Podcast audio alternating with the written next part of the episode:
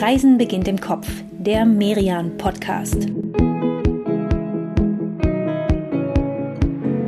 Hallo und herzlich willkommen, liebe Hörerinnen und Hörer. Es geht wieder los. Wir nehmen euch mit auf eine neue Reise hier bei Reisen beginnt im Kopf, dem Podcast von Merian. Ja, wie schön, dass ihr dabei seid heute beim großen Finale unserer Nordrhein-Westfalen-Staffel. Wir starten jetzt zur dritten und letzten Reise durch NRW und ich finde es fast ein bisschen schade, das ging so schnell, ne, Inka?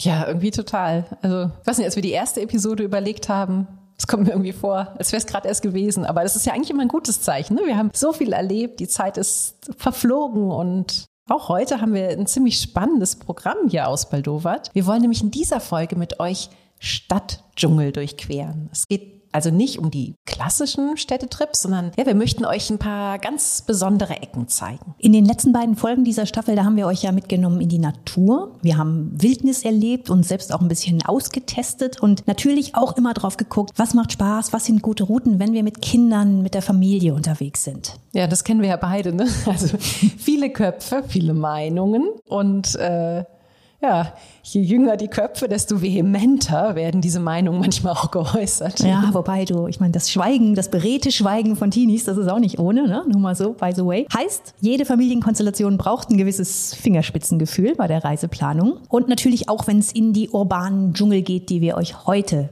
vorstellen möchten. Und zwar liegen die in Essen, in Bonn und in Köln. Ja, es geht also in den Westen von NRW. Das ist sozusagen mein Homeground und vielleicht eh für alle, die, ja, die das erste Mal dabei sind und uns noch nicht kennen. Ich bin Inka Schmeling und ich komme eben aus dem tiefsten Westen von NRW. Noch tiefer als Grönemeyers Bochum und zwar aus Aachen. Und mein Name ist Katrin Sander. Ich bin auch in NRW geboren und aufgewachsen, allerdings am ganz anderen Ende in Ostwestfalen. Und ja, diese drei Folgen, die sind natürlich sowas wie ein Heimspiel für uns, wobei wir selbst total viel Neues entdeckt haben. Ne? Sowohl in den beiden vorigen Naturepisoden als auch jetzt in den Stadtdschungel. Ja, am besten, wir springen einfach direkt mal rein in die erste Station auf dieser Reise. Es geht nach Essen und zwar zur Zeche Zollverein, die heute keine aktive Zeche mehr ist, sondern ja, so ein Denkmal der Industriegeschichte. Ja, aber auch viel mehr. Ne? Also es gibt hier gleich mehrere Museen, sehr, sehr viele Kunstinstallationen und ein Schwimmbad, das eine total coole Kulisse halt um sich rum hat und mal als Kunstprojekt eigentlich entstanden ist. Dann eine Parcoursanlage und ja, das alles liegt eben hier auf diesem Zechengelände mitten zwischen gewaltigen Maschinen und Anlagen und dabei nennt sich diese Zeche Zollverein selbst die schönste Zeche der Welt. Also das spricht schon mal für ein ganz ordentliches Selbstbewusstsein und das kommt auch nicht von ungefähr, denn dieses ganze Areal hier, das ist echt gigantisch groß. Vor 70, 80 Jahren, da war diese Zeche hier die größte der ganzen Welt. Ja, also nicht nur nur die schönste, sondern auch noch die größte.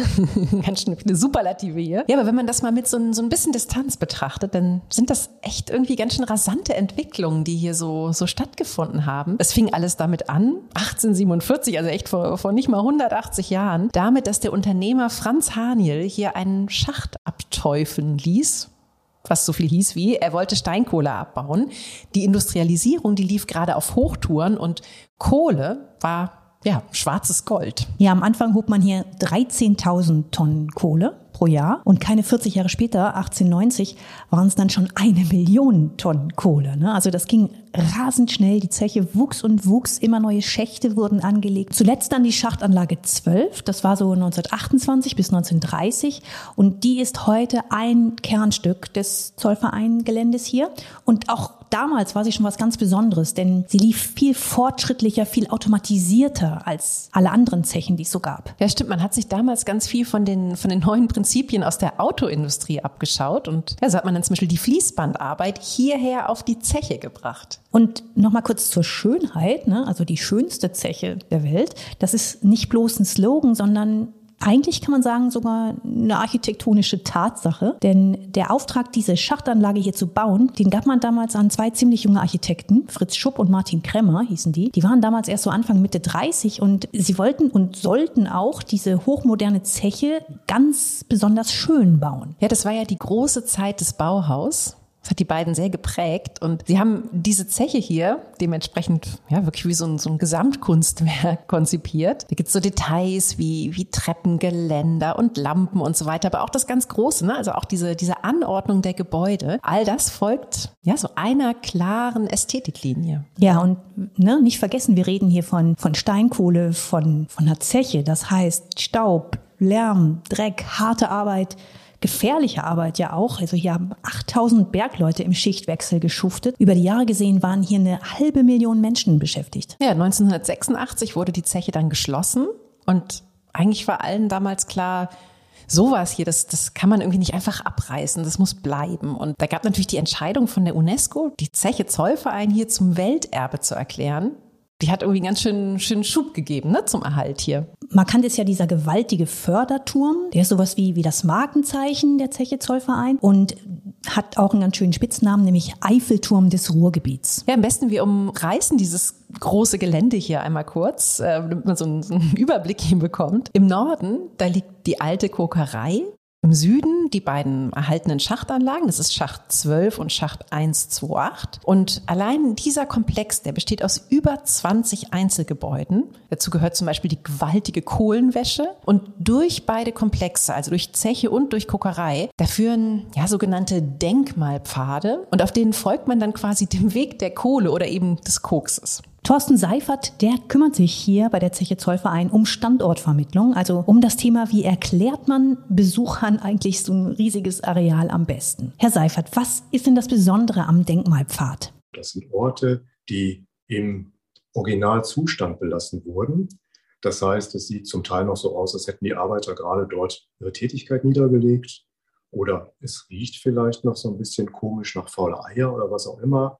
An einigen Stellen auf der Kokerei dieser Weg ist besonders, weil er geht durch den Originalraum. Das heißt also, er ist nicht nachgebildet oder sonst was, sondern er nutzt die Originalhallen mit den Originalmaschinenbeständen, die dort damals wirklich in Betrieb waren. Das heißt, an dem Ort, wo heute Besucher vorbeigehen, durchgehen, da haben damals die Leute gearbeitet, da wurde die Kohle produziert, da wurde der Koks produziert, da sind die Förderwagen durchgefahren, da war es laut, staubig. Haben Sie denn hier auf der Zeche, was nicht, eine Ecke oder einen Ort, den Sie besonders beeindruckend finden? Also auf der Schachtanlage 12 ist es mit Sicherheit die Station in der sogenannten Wipperhalle. In der Wipperhalle sind damals bis zu 14.000 Förderwagen am Tag entleert worden. Und diese Halle war laut und staubig und man konnte sich auch nicht auf Zimmerlautstärke unterhalten oder verständigen. Diese Halle ist natürlich auch leer, beziehungsweise stillgelegt und ruhig. Und ähm, da haben wir eine Plattform eingebaut, da stehen die Besucher drauf und dann spielen wir den Originalbetriebslärm ein. Okay, aber nicht in der Originallautstärke, oder? Weil das würden die Besucher wahrscheinlich gar nicht aushalten können heutzutage. Jetzt leider nicht in der Originallautstärke, das können wir nicht, aber so bis 80, 82 Dezibel gehen wir rauf. Ist schon sehr laut, wenn man dazwischen steht. Und die Plattform vibriert auch. Denn wenn die Wagen da durch die Halle gefahren und gesaust sind, dann hat das Ganze vibriert und war laut, hat gequietscht und so weiter. Das heißt, da wird einem plötzlich mal so gewahr, was Lärm eigentlich bedeutet. Früher zu Bergbauzeiten, da waren die Männer, die hier in der Wipperhalle gearbeitet haben, ja oft danach taub. Und das war echt einer der hm, unbeliebtesten Jobs, sage ich mal, auf der Zeche. Also länger als ein, zwei Jahre hat es da keiner ausgehalten. Heute stehen die Maschinen, die wir hier unterwegs so sehen, natürlich alle still. Aber irgendwie auf eine Art laufen sie trotzdem für uns als Gäste wieder, weil nämlich hier auf die Anlagen, ja, der, der Betrieb quasi drauf projiziert wird. Und dadurch versteht man dann eben auch als Laie ganz gut, ja, was ja eigentlich passiert ist damals. Zum Beispiel bei diesen riesigen Siebtrommeln in der Kohlenwäsche. Ne? Wenn man davor steht und jetzt wie wir ja beide ehrlicherweise auch wenig Ahnung hat vom Bergbau, dann wirkt das einfach nur wie ein, wie ein großer Zylinder, der sich da auftürmt. Aber durch diese Filme wird er dann quasi geöffnet und du siehst, okay, da wird gerüttelt, da werden verschiedene Größen, Korngrößen voneinander getrennt. Wie ist es denn mit den Kindern, Herr Seifert? Also als Kulisse ist die Zeche Zollverein natürlich gigantisch, klar, das hat per se ja schon was Abenteuerliches hier. Aber ja, wie schafft man es denn den Kindern zu vermitteln, was hier früher passiert ist? Ja, Familien können bei uns die sogenannte Familienschicht erleben. Das heißt, diese Familienschicht, da geht die Familie zur Arbeit. Und zwar zur Arbeit auf der Mitmachzeche.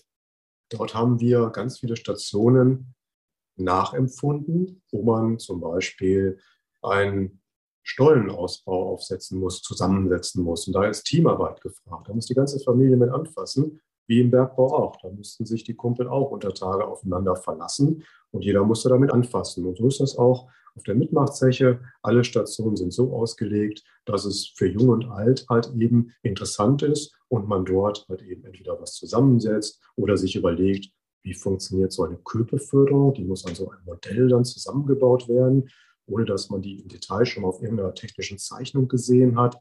Oder da stehen kaputte Förderwagen, keine Loren, Förderwagen. Wie kann man die reparieren? Und das schafft man dann als Familie?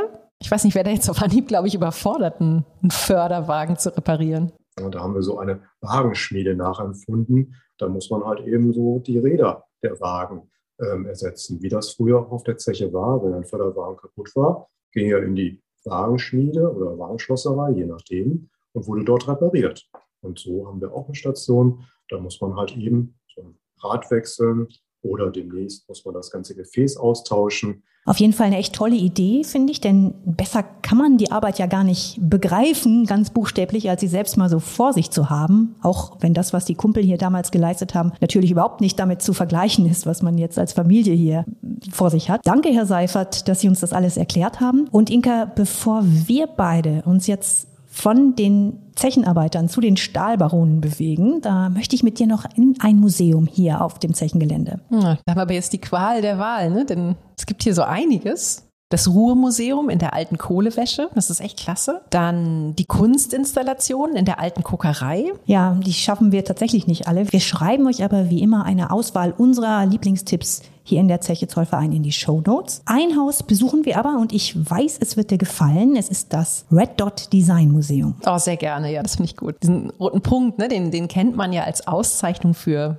ja, für formschöne Objekte. Und zwar aus ganz verschiedenen Bereichen. Also vom Kühlschrank bis zum Korkenzieher. Genau. Und 2000 dieser mit diesem roten Punkt ausgezeichneten Objekte, die hat man im alten Kesselhaus zu einer Ausstellung zusammengestellt. Und das hat schon einen sehr besonderen Charme. Ne? Einerseits diese Industriearchitektur, von der wir ja jetzt wissen, dass sie ja auch schon einem Designgedanken gefolgt ist. Ja, wobei dieses Stück Zeche hier sogar nochmal extra geadelt wurde, als Star-Architekt Sir Norman Foster das Kesselhaus hier für das Red Dot Design Museum dann auch nochmal ziemlich genial umgebaut hat. Ja, und wenn du hier so durchgehst, dann merkst du echt ganz schnell, dass ja, das alles Design ist, ne? Vom Bett, in dem du aufwachst, über den Wasserhahn, an dem du dir die Zähne putzt, bis zum Kugelschreiber, Auto, Smartphone, alles. Und in der Theorie Klar weiß man das, jedes Ding hat eine Form, jedes Ding hat ein Design. Ja, aber hier wird irgendwie nochmal so der, der Blick mehr dafür geschärft. Ne? Also diese Frage, was, was macht gutes Design eigentlich aus? Und wir können hier richtig viele Exponate auch wirklich berühren, also in die Hand nehmen, uns genauer anschauen. Und das macht das Museum dann natürlich auch für Kinder ein bisschen interessanter. Und es ist ein bisschen wie so eine, ja, wie so eine Wunderkammer der schönen Dinge des Alltags. Und wenn du jetzt so durchläufst, Inka, auf Anhieb, was ist dein Lieblingsexponat? Hast du eins? Oh, schwierig. Das sind echt ganz schön viele. Aber ja, vielleicht doch. Ich habe eins, ich finde das nämlich auch ganz schön lustig, gerade wenn man jetzt auch so an die Kinder denkt. Ich finde diese Spacewalker echt cool. Und ich wette, meinen Kindern würden die nämlich auch sehr gefallen. Das sind Lampen, die wie, ja, wie leuchtende Außerirdische entweder stehen oder von der Decke hängen. Ja, das bringt jetzt hier nochmal eine neue Dimension in die alte Zeche. Ihr merkt schon, liebe Hörerinnen und Hörer, wenn ihr nach Essen kommt, plant mindestens einen ganzen Tag für die Zeche Zollverein ein. Es gibt hier unheimlich viel zu sehen. Ja, aber reserviert euch auch noch ein bisschen Zeit für die andere Seite der Industrialisierung. Ganz konkret für das Haus, in dem die industriellen Familie Krupp zu Hause war. Die Villa Hügel im Essener Stadtteil Bredeney. Die Krupps, die wohnten hier über 70 Jahre, bis 1945. Und ja, man kann sagen, ihr Zuhause war doch schon stattlich. 269 Zimmer über 8000 Quadratmeter Wohnfläche, wobei man dann schon ausgerechnet hat, sie haben davon nur 103 Zimmer genutzt, also die Hauptwohnräume. Nur 103 Zimmer, sehr schön. Da haben sie sich wahrscheinlich sehr beschränken müssen. Aber Hauptsache Lage, Lage, Lage und die ist hier tatsächlich sensationell wunderschön über dem Waldeney See. Ja, und der ist an sich schon echt ein schöner Tipp, denn um den See rum Da verläuft der Baldeneysteig. Das ist so ein richtig toller Wanderweg. Man läuft dann da oberhalb, thront dann die Kruppvilla auf dem Hügel, mitten in einem riesigen Park, der es übrigens auch mal eben auf 28 Hektar Fläche bringt. Ne? Ja, und wenn man das so vergleicht, ne, also äh, der Park hier, der ist ungefähr ein Viertel der gesamten Zechenfläche. Wobei man sagen muss, es ist auch schon ein besonders richtig toller Park. Wir finden hier ganz viele Skulpturen, die auch noch aus der Zeit der Krupps stammen. Die waren ja auch Kunstsammler. Aber natürlich lohnt sich auf jeden Fall in die Villa reinzugehen. Allein schon das Arbeitszimmer von Alfred Krupp, da steht so ein, so ein majestätischer Doppelschreibtisch. Ja, das passt irgendwie gut zu, zu Alfred Krupp, oder? Also das ist ja wirklich ein, äh, so ein Tausendsasser gewesen, der aus der kleinen Gussstahlfabrik seines Vaters einen Weltkonzern gemacht hat. Geschafft hat er das durch den Aufstieg der Eisenbahn er hat den Eisenbahnradreifen erfunden und ja, der ging dann von Essen in die Welt. Ja, und dieses Museum hier in der Villa Hügel, das schafft es eben echt gut, das Persönliche der Familie mit den, mit den einzelnen Charakteren, mit dem großen Ganzen der deutschen Industriegeschichte zu verbinden. Ja, was für ein Bogen, ne? Von der Maloche in der Zeche zur Villa auf dem Hügel. Wir beide, wir verabschieden uns jetzt hier von euch, aber nur für eine ganz, ganz kurze Pause. Und danach nehmen wir euch dann mit auf unsere zweite Station nach Bonn. In dieser kurzen Pause möchten wir euch ein ganz besonderes Festival ans Herz legen, und zwar das erste Merian Travel Festival. Das startet am 1. Oktober im Rhein-Main-Kongresszentrum in Wiesbaden und wird ein Erlebnis wirklich für alle Sinne werden. Bis zum 3. Oktober erwarten euch spannende Vorträge, Workshops und Erlebnisse rund um die Themen Travel, Kultur und Kulinarik. Tolle Speaker sind dabei und erzählen davon, was Reisen für sie ausmacht. Zum Beispiel der Literaturexperte Dennis Scheck, die Alpenwandererin Anna Zirner, Food-Expertin Verena Lugert und der Extremsportler Jonas Deichmann, der von seinem Triathlon um die Welt erzählen wird. Uns könnt ihr dort natürlich auch treffen. Wir freuen uns schon wirklich sehr auf das Event. Merkt euch also den Termin gerne schon mal vor. 1. bis 3. Oktober. Wir sehen uns dann in Wiesbaden. Alle Informationen findet ihr auf merian.de. Weiter geht's, liebe Hörerinnen und Hörer. Wir haben eben bei den Krupps in Essen aufgehört, schwerreichen Industriellen, die ihr Vermögen mit Stahl, Erz und Eisen gemacht haben und es aber auch ausgegeben haben für die Kunst. Ja, und wir machen weiter mit einer Stadt, die sich nach 40 Jahren als Politikzentrum der Republik nun zur Kunstmetropole gemausert hat. Willkommen im schönen Bonn am Rhein. Ja, Bonn. Ich bin ja damit noch aufgewachsen, ne, dass in den Nachrichten vor jeder Nachricht dieses Wort kam, Bonn. Punkt. Und du, Inga, du hast ja die Merian-Ausgabe über Bonn betreut. Wie hast du die Stadt erlebt? Oh, großartig. Äh, du weißt ja, ich mag das Rheinland nach wie vor sehr, sehr gerne.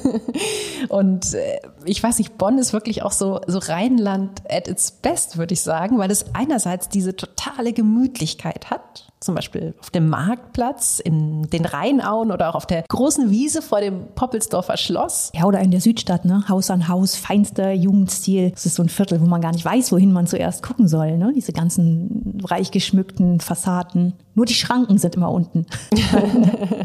Daran hört man, dass du Bonn auch kennst. Das ist nämlich so ein Bonner Insider. Die Schranken sind immer unten. Aber du hast ja auch mal hier gewohnt, Katrin. Ne? Ja, ja, ganz kurz nur. Aber ich habe es sehr genossen. Also wie du sagst, es ist total gemütlich, aber eben auch sehr international. Ne? Also ja, und das finde ich ist nämlich das Zweite, was das Rheinland so ausmacht diese Weltoffenheit. Ja, wobei Bonn jetzt noch fast noch eine Spur internationaler ist, möchte ich mal sagen. Ne? Klar, bei der Vergangenheit und auch bei der Gegenwart. Weil Bonn ist ja eines der Headquarters der Vereinten Nationen. Und man muss ja mal auch sagen, die Stadt ist nicht riesengroß, ne? 320.000 Einwohner, das ist nicht mal 10 Prozent von Berlin. Ja, aber darauf wollen wir ja auch hinaus in Sachen Kunst und Kultur. Da hat Bonn wirklich definitiv Metropolenniveau. Und das erfährt man eigentlich am besten auf der Museumsmeile. Da liegen fünf Häuser ziemlich nah beieinander, zum Teil sogar in, in unmittelbarer Nachbarschaft. Ja, und das sind ganz unterschiedliche Häuser. Ne? Ganz im Norden ist da das Zoologische Museum Alexander König mit einer riesigen naturkundlichen Sammlung. Also ganz schön ist dieser Lichthof da, in dem äh, läuft man quasi durch eine afrikanische Savannenlandschaft. Ja, und wenn wir schon hier über Naturkunde reden, dann müssen wir auf jeden Fall auch noch ein, anderes Haus hier in Bonn erwähnen, auch wenn es nicht an der Museumsmeile liegt, und zwar das LVR Landesmuseum. Da ist nämlich der weltberühmte Neandertaler zu Hause. Das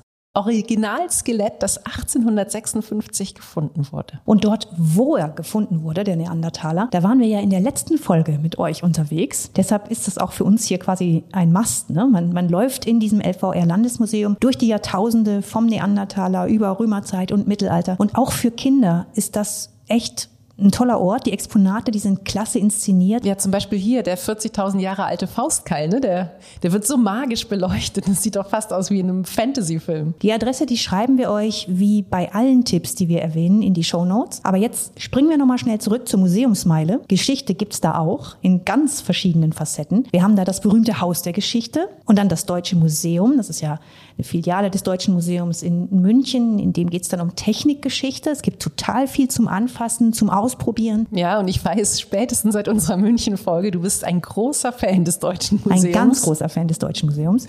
Ja, aber jetzt lass uns doch trotzdem nochmal auf die Kunst kommen, denn tatsächlich gleich zwei Häuser an der Museumsmeile sind wirklich ja, echte Kunstschwergewichte, kann man so sagen. Obwohl es zwei sehr verschiedene Häuser sind. Da ist zum einen das Kunstmuseum Bonn. Das ja, passt ein bisschen mehr in die, in die Reihe der anderen Häuser. Es gibt eine große Dauerausstellung hier. Und in der, ja, kann man so ganz schön sehen, wie Kunst sich entwickelt hat. Ja, da sind auch echte Schlüsselwerke des 20. Jahrhunderts dabei. Ne? Beuys zum Beispiel. Da, da ist eine Arbeit von ihm, die heißt Urobjekt Erdtelefon. Links ein Klumpen Erde, rechts so ein schwarzes Telefon mit Wählscheibe und Hörer, eins von denen, die noch so klingen.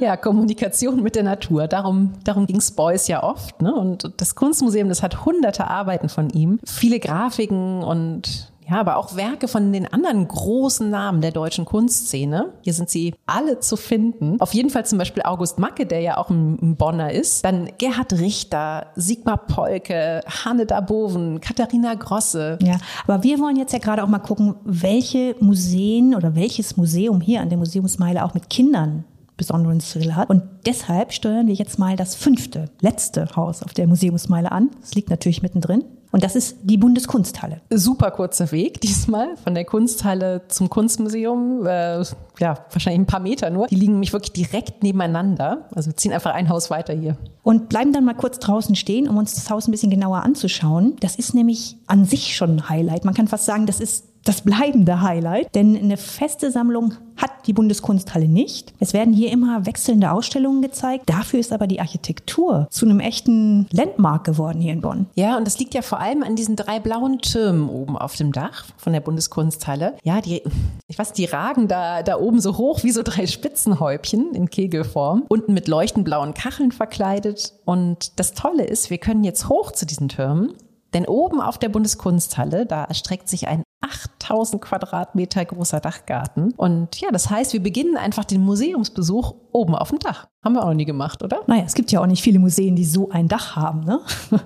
Aber wenn wir jetzt hier oben so lang spazieren, dann sehen wir nicht nur ziemlich schön runter auf Bonn, wir merken auch, diese Kegel, diese blauen, die sind eigentlich Lichtquellen. Ne? Durch das Glas fällt das Tageslicht in die Ausstellungsräume darunter. Ja, und auch hier oben selbst, ne, da ist auch ganz viel Platz für Kunst. Es wird auch immer mal wieder ja, einbezogen in die ganzen Ausstellungen. Und jetzt gerade sehen wir hier zum Beispiel die Installation The Curve von Bettina Pusci. Und ja, ihre Skulptur, die ist wirklich richtig groß. 35 Meter lang, 4 Meter hoch und wie der Name ja schon sagt, sie zieht das Flachdach hier oben ja zu so einer Art Kurve hoch. Ja, es sieht ein bisschen aus wie, wie für Skater gemacht, aber das darf man hier jetzt explizit nicht. Aber wir können hochgehen und das ist auch schon ganz cool. Man fühlt sich so ein bisschen wie in so einer Steilkurve für Rennwagen. Für Kinder natürlich super. Die testen gleich, wie schnell sie wie hoch kommen, in welchem Winkel sie gehen oder rennen, um da nicht runterzurutschen. Oder eben doch. Oh, aber, aber apropos Rutschen, für Kinder ist dieses Dach hier noch aus einem ganz anderen Grund ein Kracher. Und zwar immer, also nicht nur, wenn, wenn diese Installation hier ist, denn der schnellste Weg vom Dach nach unten, der geht über eine Rutsche. Ja, und die finden aber auch nicht nur Kinder toll. Ne? Da dürfen Erwachsene auch rutschen. Und diese 30 Meter lange Bond-Slide, so heißt sie, die bringt auch uns jetzt mal in 10 Sekunden nach unten. Und wir bekommen dabei auch ganz gut Tempo. Das ist so ein bisschen wie so eine Spaßbadrutsche ohne Wasser, aber am Ausgang. Ja, Spaßbad trifft Museum. Ne? Passt als Rahmen aber eigentlich ganz gut. Denn ja, das Konzept der Bundeskunsthalle, das ist tatsächlich, ja, vor allem ungeheuer weit. So weit, dass man sich lange gar nicht einigen konnte, wie dieses Haus jetzt eigentlich funktionieren sollte. Es gab Debatten und Debatten darüber, die fingen schon an, als die BRD gerade gegründet war und zogen sich dann über Jahrzehnte hin. Und erst 1992 da wurde der Bau dann schließlich eröffnet. Und zwar so, ja, als so eine Art Schaufenster ne? für, für Kunst, aber auch für, für Kultur und Gesellschaft. Ja, und seitdem gibt's eben jedes Jahr sechs bis acht Ausstellungen zu ganz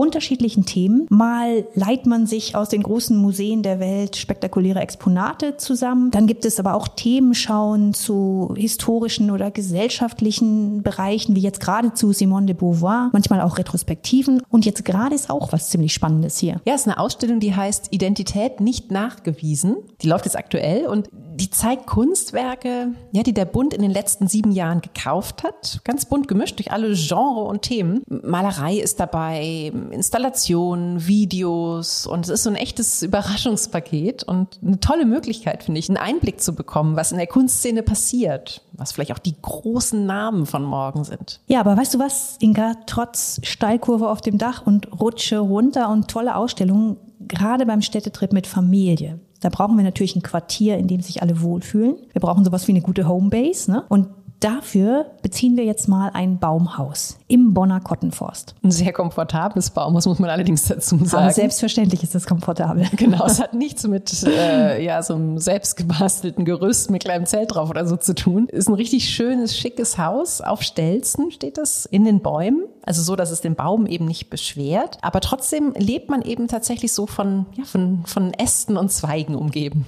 Mhm. Wobei dieses Bonner V-Hotel, das bietet nicht nur Baumhäuser, sondern auch ein ziemlich cooles Haupthaus. Christina Voigt führt es gemeinsam mit ihrem Vater und die beiden haben für dieses Hotel ein ungenutztes altes Bürohaus des Bundes umgebaut. Es gibt hier ganz viel junge Kunst, auch Graffiti. Frau Voigt, Sie kommen ja selbst aus der Kunstecke, haben Kunstgeschichte studiert, im Museum gearbeitet. Erzählen Sie doch mal, was ist das Besondere an Ihrem Hotel? Das Besondere ist, ähm, ja klar, das Design, ähm, die Gestaltung. Also es gibt verschiedene Aspekte. Also die Lage ist natürlich auch sehr besonders. Wir befinden uns mitten im Wald, ähm, im Naturschutzgebiet, im Kottenforst in Bonn. Und wenn man hier die Fenster aufmacht, dann hört man die Vögelchen zwitschern. Man sieht die Eichhörnchen auf der Terrasse. Und wie sind Sie auf die Idee gekommen, ausgerechnet Baumhäuser zu bauen? Und ja, wie würden Sie diese denn beschreiben? Die Baumhäuser ähm, hatten wir relativ früh schon als Idee für uns. Und dann haben wir so anderthalb Jahre nach der Öffnung mit der Planung begonnen von den Baumhäusern. Von der Optik her müssen Sie sich die vorstellen, ja, wie so kleine Vogelhäuser als Design. Ähm, die haben halt ein kleines Spitzdach. Eins von denen hat kein Spitzdach, aber die anderen zwei haben das. Und da gibt es dann noch eine kleine Empore, wo man hochklettern kann. Da sind dann so Fettballsäcke, da kann man sich ein bisschen relaxen. Und genau, und dann gibt es von diesen drei Baumhäusern jeweils ein Thema, das sie haben. Also vom Namen her ist der Waldgeist, das Rotkäppchen und die Rostlaube. Waldgeist, Rotkäppchen und Rostlaube, das sind ja Namen, die auch Geschichten erzählen und die sie im Design ja auch mit aufgenommen haben, diese Geschichten. Also der, der Waldgeist ist mit einer Waldfolie so fast getarnt. Rotkäppchen hat diese neonroten Fichtenschindeln draußen. Ja, und die Rostlaube, die hat natürlich Rostoptik, aber nur von außen, keine Sorge, innen ist sie wunderbar in Schuss. Ja, und das finde ich eh das Schöne, ne? Also hier ist kein Haus wie das andere und damit ist es tatsächlich auch ein, ein super ideales Quartier bei so einer Reise durch urbane Dschungel, gerade für Familien. Oder, Frau Voigt? Ja, also das ist natürlich total spannend für Kinder. Man kann natürlich ne, ne, sich von diesen Geschichten inspirieren lassen. Ähm, ne, ein Rotkäppchen, ein Waldgeist oder eine Rostlaube, was haben die gemacht oder wo waren die?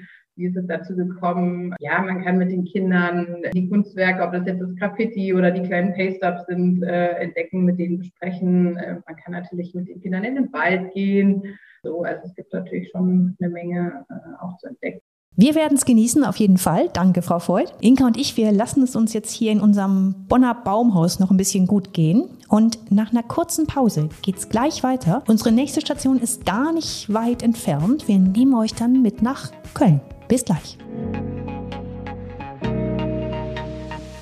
In dieser Pause möchten wir euch Lust machen auf Urlaub in Deutschland. Merian hat gerade dafür eine neue Ausgabe mit dem Titel Deutschland neu entdecken herausgebracht. Darin geht es vor allem ums nachhaltige Reisen. Ihr findet ganz viel Inspiration für schöne Auszeiten vor der Haustür, für den perfekten Campingurlaub, für Outdoor- oder Kulturerlebnisse. Und du, Inka, hast darin ja auch einen Text geschrieben. Da geht es ums Stammgastsein. Ja, so ein bisschen darüber, was das Schöne daran ist, bei aller Entdeckungslust auch irgendwo ja mal anzukommen, wo man wirklich gerne ist. Vor allem Kinder lieben das ja echt oft. Ihr findet die aktuelle Merian-Ausgabe in gut sortierten Kiosken, im Buchhandel oder natürlich online unter merian-shop.de.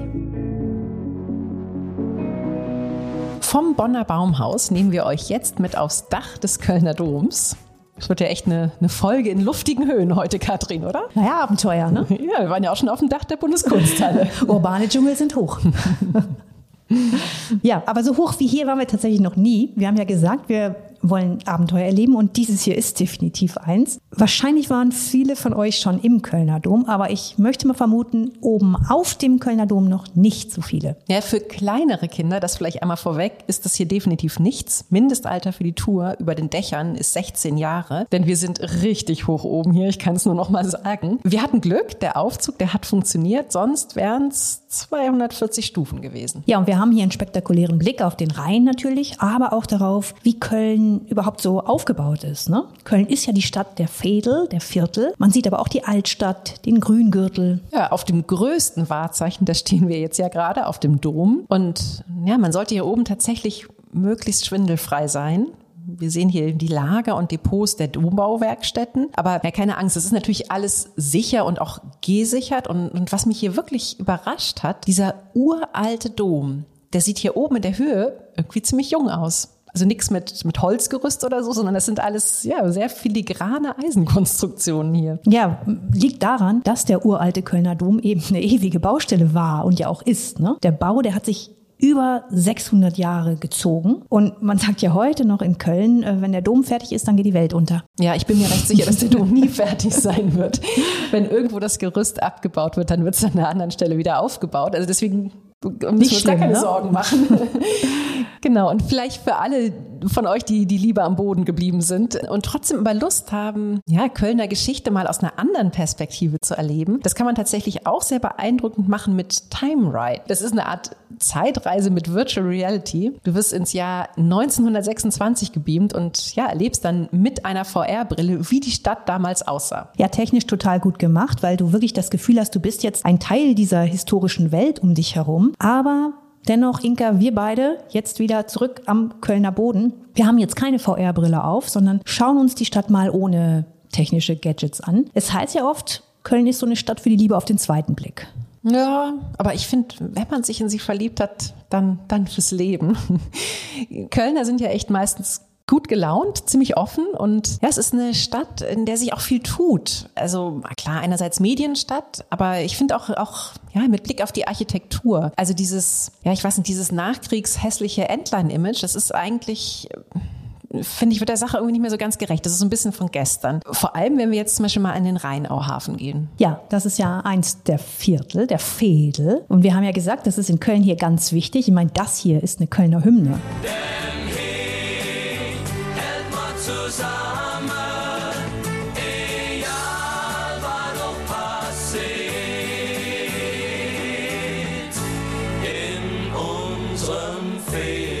Köln und seine Fädel. Und da liefern sich die unterschiedlichsten Stadtteile manchmal fast eine Schlacht, welches denn nun das kölscheste aller Quartiere ist, also das belgische Viertel, der Eigelstein oder auch das Severinsviertel. Das sind alles heiße Kandidaten dafür. Aber das modernste Fädel der Stadt, das ist garantiert eben der Rheinauhafen. Ja, und der sieht ja auch irgendwie echt total futuristisch aus. Ne? Markenzeichen hier im Rheinauhafen, das sind diese drei Kranhäuser, jedes 60 Meter hoch und ich weiß nicht, mit Blick auf die Statik, eine ziemlich gewagte Herausforderung. Sieht irgendwie, ja, sie sieht aus, als würde es jeden Moment kippen, aber es hält alles. Und tatsächlich genau das prägt mittlerweile die linksrheinische Kölner Skyline. Der Rheinauhafen, der hat durch diese Häuser auch so ein bisschen was, ja, was Unverwechselbares bekommen. Aber es stehen hier eben auf diesem alten Hafenareal auch noch historische Bauten. Da ist zum Beispiel der alte Kornspeicher, der wird hier vor allem Siebengebirge genannt, weil er so sieben spitze Giebel hat. Und das ist schon eine ziemlich ausgeklügelte, gute Mischung hier, finde ich. Und wir holen uns jetzt mal einen Experten an die Seite, der den Rheinauhafen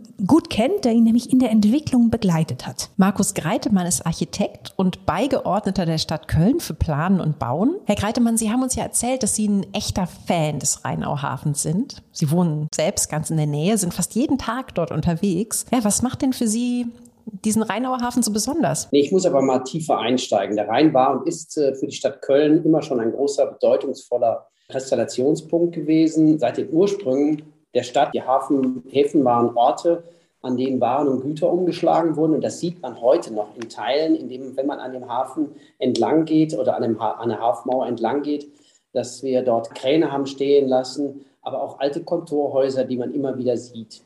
Ähm, der Rheinauer Hafen, der 98 gegründet wurde, hat fast 100 Jahre wirklich sehr große Bedeutung. Und die einzelnen Terminals, die man auch da noch wahrnehmen kann, wenn man an den Gebäuden vorbeigeht, sind Zeugen davon, wo man also sagen kann, ja, hier hat sie, hier war die Drehscheibe der Wirtschaft der Stadt Köln. Und das ist ja echt was, das hier sehr ins Auge fällt. Ne? Wir haben es eben schon gesagt, diese neuen tollen Kranhäuser und dann die historische Architektur. Jetzt ist es ja manchmal aber gar nicht so einfach, wenn man Kinder für Architektur begeistern will. Haben Sie da einen Tipp, Herr Greitemann? Was, was sollte man als Familie hier unbedingt anschauen? Wenn ich Familienvater wäre mit Kindern, würde ich versuchen, unbedingt in diesen ähm, Aufzug reinzukommen, um mal ganz oben auf ein Kranhaus zu kommen. Es wird schwierig werden, weil unten sind Concierge, aber vielleicht lässt der ein oder andere die Menschen dann auch durch, die es gerne besichtigen wollen. Ein guter Tipp, sicher auf jeden Fall ein Versuch wert. Und sonst würde ich sagen, immer am Fluss lang, ne? Dieses Viertel, das zieht sich ja so um die zwei Kilometer runter. Ja, nicht Viertel, Katrin, Fedel. Stimmt, sorry. Also das Fedel. Das Fedel hier, das ist ein echter Jungspund im altehrwürdigen Köln. Das feiert ja erst kommendes Jahr 25. Geburtstag. Also 98 ging das alles überhaupt richtig los. Und dennoch kann man sagen, dass diese Gegend echt schon sehr angekommen ist im Herzen der Stadt. Ja, auch weil man es geschafft hat, hier eine ganz gute Mischung hinzubekommen. Ne? Also da sind einerseits tolle repräsentative Büroflächen am Rhein entstanden, aber ja, das ist eben auch noch nicht alles. Also es gibt auch Wohnungen und Cafés und Restaurants, also irgendwie ein sehr, ja, sehr lebendiges Quartier hier. Und vor allem gibt es das Schokoladenmuseum. Also ja, endlich mal ein Museum, in das schätzungsweise die allermeisten Kinder ohne Murren mitgehen. Oder Herr Greitemann, wäre das auch Ihr Tipp? Das kann ich nur jedem empfehlen. Das Schokoladenmuseum ist für Jung und Alt schön. Und im Nachgang danach, direkt am angrenzend an das Schokoladenmuseum, ist das Olympiamuseum, auf dessen Dach man Fußball spielen kann. Und beides ist, also sowohl das Schokoladenmuseum als auch das Olympiamuseum, sind für Jung und Alt ähm, wirklich sehr beliebt. Das ist doch echt ganz clever angeordnet. Ne? Erst schön Schokolade probieren und dann im Olympiamuseum ordentlich Bewegung. Es gibt dort einen Boxring, du kannst im Windkanal Rennrad fahren. Und das hier, das kennst du doch auch, Inka, oder?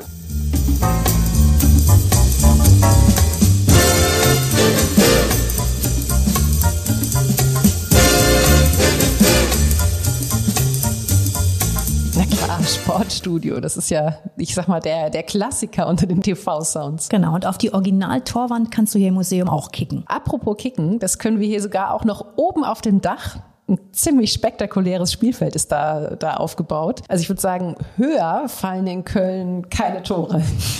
Ja, passt ja prima in unser Programm heute, ne? Luftige Höhen, sage ich noch. Eine Frage noch an Sie, Herr Greitemann. Der Rheinauhafen hier in Köln, der ist ja schon wirklich ein städtebauliches Meisterstück geworden, aber gleichzeitig tut sich ja generell sehr viel am Rhein. Und auch wenn für Sie als Kölner diese Ecke hier natürlich an erster Stelle kommt, wo ist es denn aus Ihrer Sicht als Architekt noch besonders spannend am Rhein? Es ist natürlich eine Herkulesaufgabe, diese ganzen ehemaligen Hafengebiete oder auch die Architektur am, an einem Flusslauf ähm, zu prägen.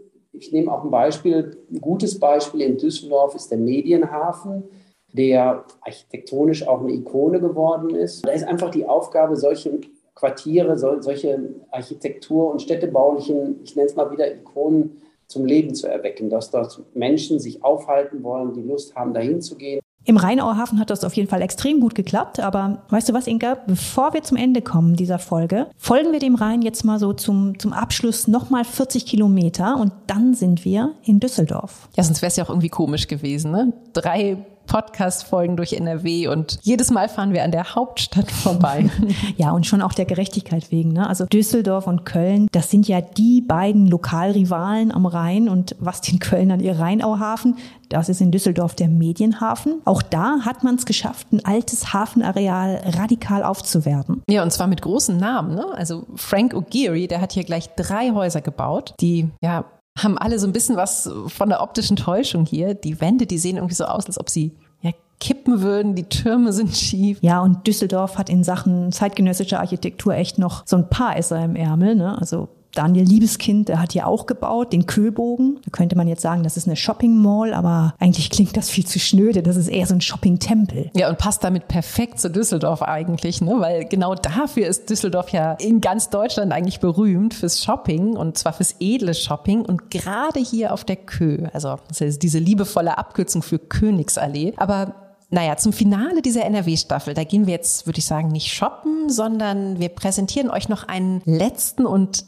äh, ziemlich furiosen Stadtdschungel. Genau, dafür gehen wir jetzt ins K21. Das ist das Ausstellungshaus der Kunstsammlung NRW. Und hier hat der Künstler Thomas Saraceno eine Installation geschaffen, die er Into Orbit genannt hat. Und der Name trifft's auch schon ganz gut. Er hat nämlich im 30 Meter hohen Lichthof des K21 ein Netz gespannt. Also ein echt großes Netz auf drei Ebenen aus fast, fast durchsichtigen Stahlseilen. Ja, und in diesem verwinkelten Netz äh, da liegen sogenannte Sphären, wirken wie riesige Seifenblasen und du kannst dann auf diesem Netz rumlaufen 25 Meter über dem Boden. Wow, also ehrlich, dafür muss ich mich schon überwinden. Das federt. Du siehst durchs Netz die Menschen unter dir. Es ist halt nur ein Netz, ne? Und du spürst auch, wenn andere auf dem Netz unterwegs sind. Ja, aber wenn du dich dann hier in so eine, so eine Bubble, also so eine Sphäre legen kannst, dann ist es irgendwie gleichzeitig auch echt ein unglaubliches Gefühl, oder? Es wirkt so, weiß nicht, so transparent und du hast ja wirklich buchstäblich keinen Boden mehr unter den Füßen, also so ein bisschen so ein kleines Himmelsgefühl. Definitiv ein urbanes Abenteuer, Kunst, die man fühlt bei jeder Bewegung hier oben. Saraceno hat selbst gesagt, seine Installation, die lebe von den Menschen. Und zwar von denen, die auf dem Netz unterwegs sind, aber auch von denen, die von unten hochschauen. Das hat ja was sehr Transparentes, sehr Fluides. Und Inka, wir beide, wir haben ja Kinder, die älter sind als zwölf auch, die dürften hier hoch. Und ich weiß, die würden es lieben, oder? Auf jeden Fall. Und tun wir ja auch, oder? Ja, tun wir auch. Wenn wir uns überwunden haben und hier durchlaufen, tun wir es auch. Genau, deswegen bleiben wir jetzt einfach auch noch ein bisschen hier, würde ich sagen chillen ein bisschen into orbit auf einer Sphäre im Düsseldorf am Rhein. Und ja, wir verabschieden uns jetzt hier von euch, liebe Hörerinnen und Hörer. Wir hoffen, wir haben euch Lust gemacht auf Nordrhein-Westfalen. Nächstes Mal in 14 Tagen nehmen wir euch mit über den Atlantik. Es geht dann nach New York City, garantiert ohne Flugchaos und total entspannt. Wir freuen uns sehr, wenn ihr dann dabei seid. Bis dahin, passt auf euch auf und alles Gute.